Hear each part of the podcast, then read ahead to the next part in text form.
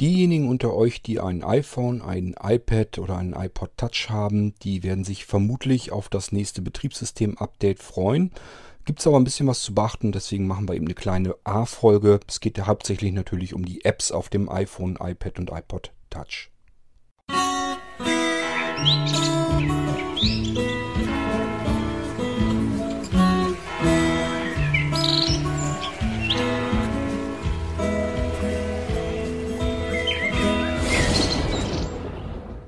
Mitte bis Ende September wird es sicherlich spätestens soweit sein, dass wir auf iOS 11 umschwenken können, wenn wir ein äh, Apple-Gerät haben, also ein iPhone, ein iPod Touch oder ein äh, iPad oder iPad Pro, wie immer man die Dinger nennen will, überall wo iOS drauf ist, da wird dann ein Betriebssystem-Update äh, kommen. Für die ganz, ganz, ganz alten Dinger natürlich nicht mehr. Äh, man kennt das im Prinzip alles von Apple schon. Aber soweit wie es technisch möglich ist, gibt es natürlich auch immer die Updates, also auch iOS 11. Das ist das nächste Betriebssystem-Update und äh, es ist halt so typisch und üblich, dass die ähm, Anwender von iPhones eigentlich immer relativ zügig aktualisieren.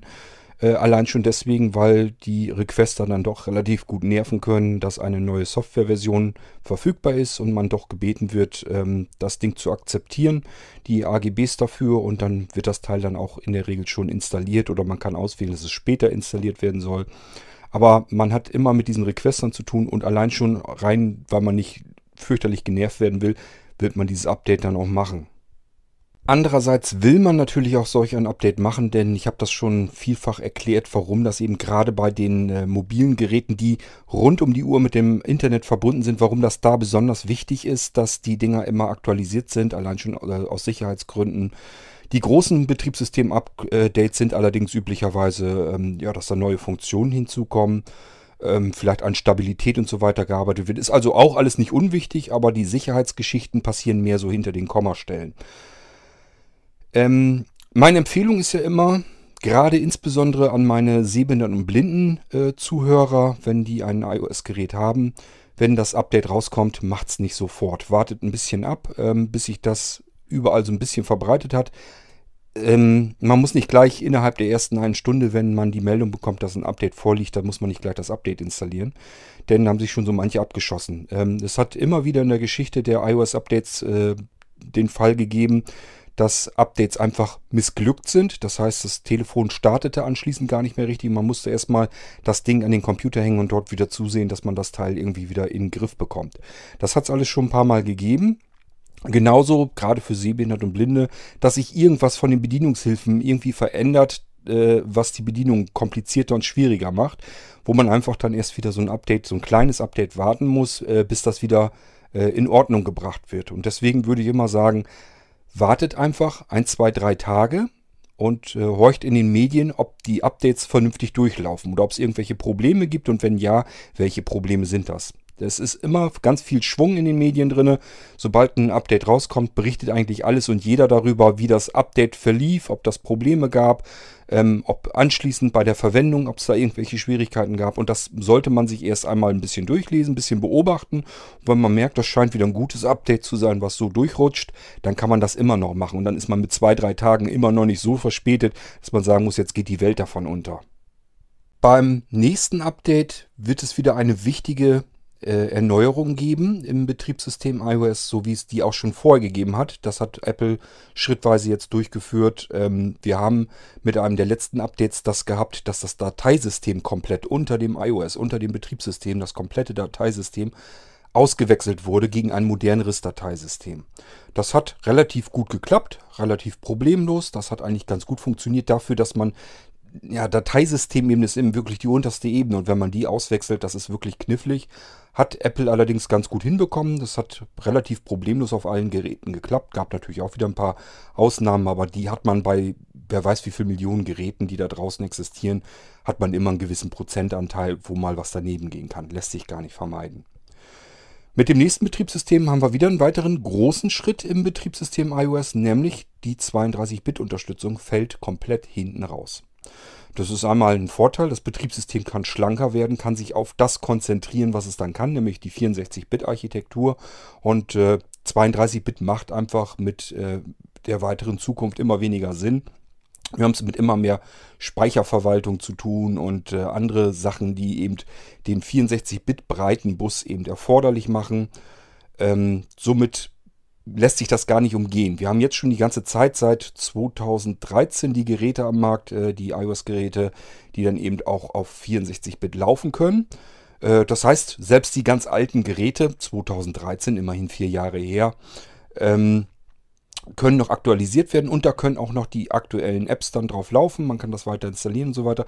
Das ist alles gar nicht so weiter tragisch, ist nicht das große Problem. Aber ähm, ja, trotzdem haben wir es mit ganz, ganz vielen Apps zu tun, die auf 32-Bit laufen und die einfach nicht aktualisiert wurden vom Entwickler auf 64-Bit. Das kennen wahrscheinlich alle, zumindest diejenigen unter euch, die viele Apps haben, denen wird das immer wieder passiert sein, dass ein eine Meldung auf dem Bildschirm angezeigt wird, wenn man solch eine App startet, eine 32-Bit-App. Ähm, da steht dann jetzt mittlerweile, dass das mit einer der nächsten äh, iOS-Generationen dann eben nicht mehr funktionieren wird, diese 32-Bit-App, und dass man den Entwickler dringend kontaktieren soll, damit er die App eben aktualisiert und in 64, 64-Bit bringt. So, das klingt natürlich so schön, dass man einfach sagt, okay, ich kontaktiere dann mal eben den Entwickler und bitte den darum, seine App zu aktualisieren. Problem ist aber, dass wir mittlerweile wahrscheinlich alle ganz viele Apps auch benutzen, wo einfach die Entwicklung, die Weiterentwicklung eingestellt wurde. Die Apps funktionieren wunderbar, klappt prima. Und wenn das Apps sind, die relativ äh, für uns persönlich dann jeweils konkurrenzlos sind, wo wir einfach keine Alternative dazu finden, ist das ein ernstzunehmendes Problem. Das habe ich hier zum Beispiel auch. Ich benutze den Twitter-Client Twitterlator. Das ist ein uralter Twitter-Client, funktioniert aber vollumfänglich, ist überhaupt keine Einschränkung zu bemerken. Und der hatte das, den großen ähm, Vorteil, man konnte sich die Themes, also die, das komplette Layout des Twitter-Clients, komplett anpassen. Man konnte sich also in so einem Theme-Editor ähm, anpassen, wie groß möchte ich die Schrift haben, welche Schriftart, wie breit, ähm, welche Hintergrundfarbe möchte ich haben, welche Schriftfarbe möchte ich haben. Das konnte man sich in dem Ding alles anpassen. Hat daraus ein Theme gebastelt, hat das hochgeladen. Andere konnten sich dieses Theme wieder ähm, einstellen. Das heißt, jeder kann sich beliebig ein solch ein Theme fertig machen. Alle anderen können es dann mit benutzen. Deswegen gibt es bei Twitter Later nämlich auch ein Theme, das nennt sich Blinzeln. Und ihr könnt euch vielleicht ähm, erraten, wer das vielleicht zusammengebastelt hat. Wenn man sich das ähm, dann einrichtet auf Twitter Later als App, hat man eben sehr große, dicke, breite Schrift, die man noch ganz gut lesen kann, wenn man einen Sehrest hat, so wie ich. Und wenn man blendempfindlich ist, so wie ich, dann ist das eben auch sehr schön, weil alles im Hintergrund ist schön dunkel und die Schrift ist schön hell. Man kann es also noch vernünftig lesen. Twitter Later ist also eine ganz hervorragende App für Menschen wie mich, die eben eine Sehbehinderung haben, aber mit dem Sehrest eben noch arbeiten möchten. Nun gut, ähm, ich habe aber auch schon gesagt, Twitter Later wurde dann irgendwann eingestampft. Da ist Twitter nicht ganz unschuldig, weil die eben äh, mit ihrer komischen Politik das gemacht haben, dass sie ihre eigene App vorbringen wollten und die anderen so ein bisschen zurückgesetzt haben. Und dann hat der Entwickler von Twitter Later einfach gesagt, okay, auf dem Markt kann ich kein Geld mehr verdienen, also stelle ich die Weiterentwicklung ein. Man konnte die App und kann man immer noch äh, installieren und benutzen. Aber es macht einfach äh, dann keinen großen Sinn mehr. Und das Problem haben wir mit ganz, ganz vielen Apps im App Store. Wird sich manch einer vielleicht sagen, naja, was heißt viel? Da sind so viele Millionen Apps drin, wie viel könnte es denn wohl sein? Es sind tatsächlich äh, gut 8% des kompletten App Stores mit Apps äh, drin, die in 32-Bit laufen und die eben nicht weiterentwickelt werden. Ähm, und das dicke Ende kommt noch. Das Problem ist nämlich, die könnt ihr immer noch kaufen. Ihr könnt jetzt ganz normal in den App Store gehen und könnt diese Apps weiterhin kaufen. Sagt er, naja, so blöd kann man ja nicht sein. Warum soll ich denn eine App kaufen, die nur 32-Bit-Unterstützung hat, wo ich weiß, dass ich die ab in drei, vier Wochen sowieso nicht mehr benutzen kann. Je nachdem, wenn ich das Gerät dann up abgedatet habe. Ja, damit sind wir aber schon beim Hauptproblem. Das muss man Apple wirklich mal wieder ankreiden. Das haben sie nämlich verbockt. Ich habe im App Store überhaupt keine Möglichkeit zu erkennen, ist das eine reine 32-Bit-App oder kann die 64-Bit. Das heißt, ich kann das wirklich nicht unterscheiden. Ich gehe in den App Store und kann dann sagen, okay, die App interessiert mich, die kaufe ich.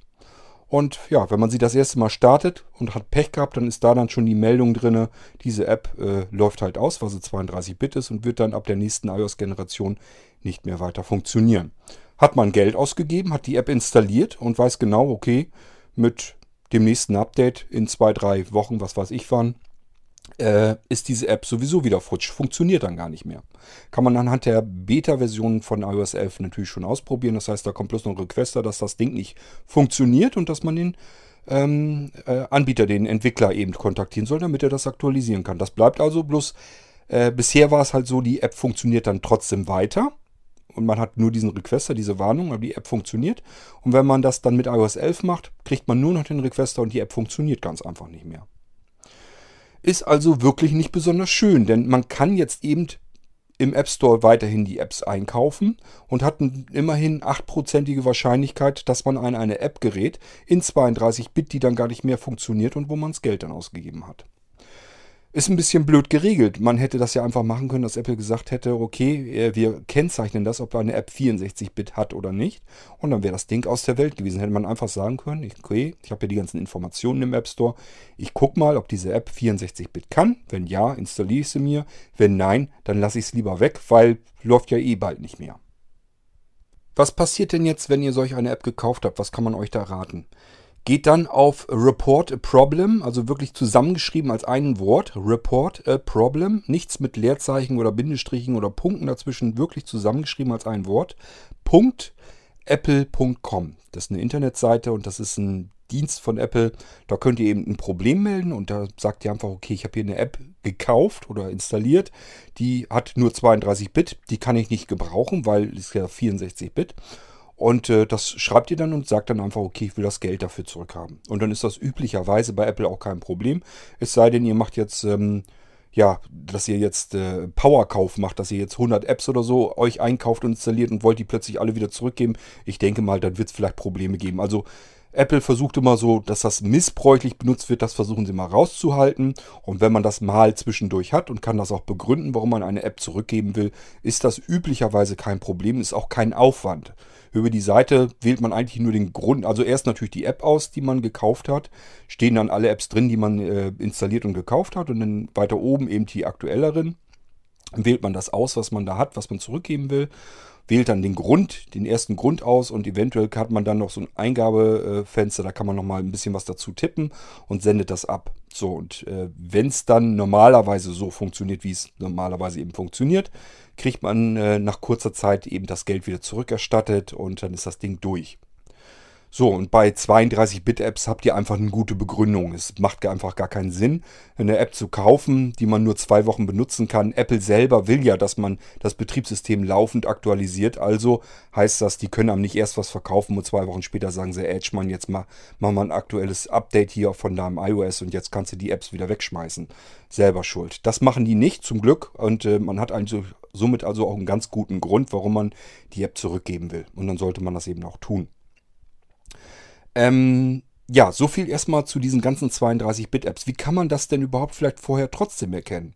Ganz einfach, wenn ihr schaut und die App wurde nach Juni 2015, wenn die da aktualisiert wurde, sind die Chancen relativ gut, weil das beim Kompilieren halbwegs automatisch funktioniert ähm, und passiert äh, dass das Ding dann eben auch 64-Bit kann. Wenn die also neuere Aktualisierung hat, ich sage mal so ab Juni 2015, dann könnt ihr relativ davon ausgehen, dass das Teil auch wirklich 64-Bit unterstützt und dann funktioniert das ganze Ding eben auch.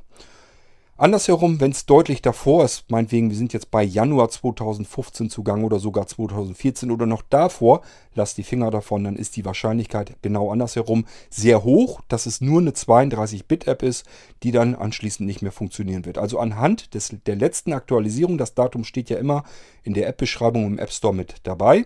Da guckt euch das mal an. Wenn das irgendwo Mitte 2015 ist, dann könnt ihr sagen, okay, das probiere ich aus, das wird wahrscheinlich gehen. Und wenn das davor ist, je deutlicher es davor ist, desto sicherer könnt ihr sein, das ist eine reine 32-Bit-Anwendung und dann könnt ihr das vergessen. Wie sieht es bei den iOS-Geräten aus? Ähm, 2013 wurde das iPhone 5S vorgestellt. Das ist das erste 64-Bit-Gerät.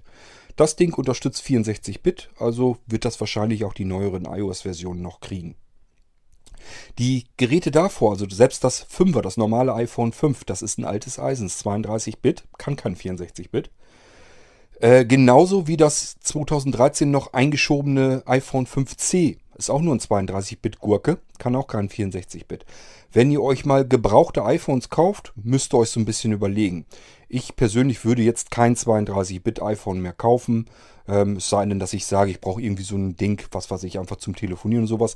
Denn es wird ja absehbar sein, dass irgendwann dann auch die 32-Bit-Unterstützung der ähm, App-Entwicklung einfach entfällt, dass man einfach sagt, man möchte die Pakete einfach kleiner haben, beziehungsweise möchte einfach nicht mehr eine zusätzliche 32-Bit-Anwendung haben. Dann fliegen die irgendwann raus und dann kriegt man die neueren Apps wiederum, laufen die dann nur auf den neuen Geräten. Deswegen sollte man sich überlegen, im Moment ist das alles noch nicht so das große Problem. Äh, und es handelt sich ja nun auch um wirklich sehr alte Geräte, wenn man das vergleicht mit dem restlichen Smartphone-Markt.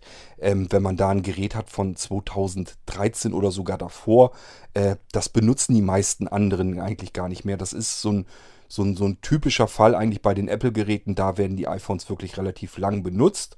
Ähm, und äh, die werden jetzt auch noch eine Weile funktionieren. Das ist alles jetzt im Moment noch kein Problem, aber es ist eben absehbar, dass das mal irgendwann dann bald kommen wird äh, dass die neuen Apps eben auf den alten iPhones und so weiter nicht mehr funktionieren werden und dann gehen die Dinger wirklich in Rente.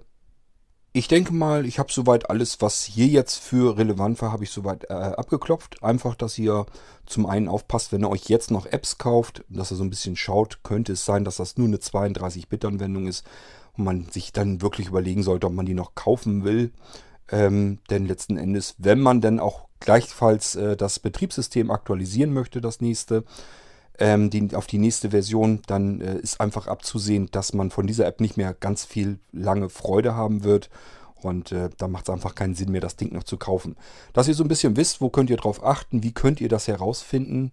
Ähm, ausschlaggebend ist eben die letzte Aktualisierung, das Datum im App Store, was angezeigt wird ich sage ja, das äh, Problem ist wirklich, das hätte Apple ein bisschen eleganter lösen können. Die hätten einfach sagen können, ist das jetzt hier 32-Bit, 64-Bit? Hätte man einfach gucken können und äh, hätte sich dann einfach dafür oder dagegen entscheiden können. Haben sie nicht gemacht, sind sie selber dann schuld. Wenn man dann so ein Ding gekauft hat, dann muss man das eben äh, zurückgeben können. Und das funktioniert im Allgemeinen auch über eben äh, reportaproblem.apple.com ähm, kann man eben eine App wieder zurückgeben. So, und mit den Geräten habe ich euch auch soweit erklärt, ähm, dass das 5S eigentlich so das erste ist, was 64-Bit unterstützt.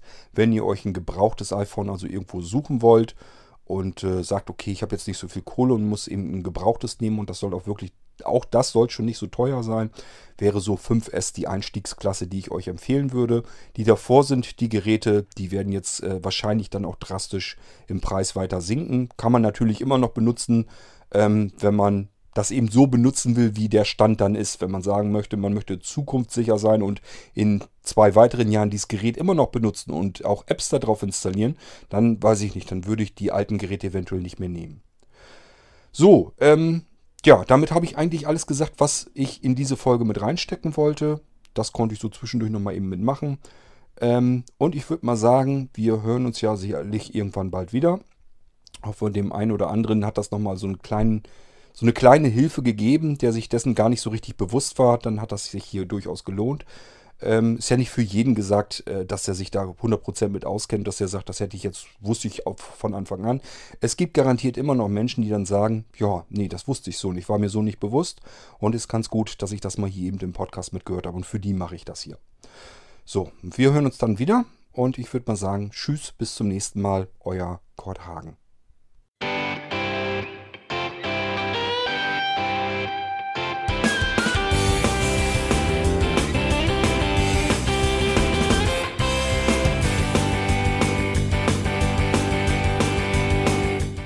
Das war Irgendwasser von Blinzeln. Wenn du uns kontaktieren möchtest, dann kannst du das gerne tun per E-Mail an podcast.blinzeln.org oder über unser Kontaktformular www.blinzeln.org. Blinzeln schreibt man in unserem Fall immer mit einem D in der Mitte. Wenn du möchtest, kannst du uns sehr gerne auch einen Audiobeitrag auf unseren Podcast Anrufbeantworter sprechen. Der hat in Deutschland die Telefonnummer 05165 439 461. Und wenn du uns aus dem Ausland anrufen möchtest, dann ersetze einfach die erste 0 gegen die 0049 für Deutschland. Wir bedanken uns für dein Interesse und freuen uns schon darauf, wenn du auch beim nächsten Mal wieder mit dabei bist.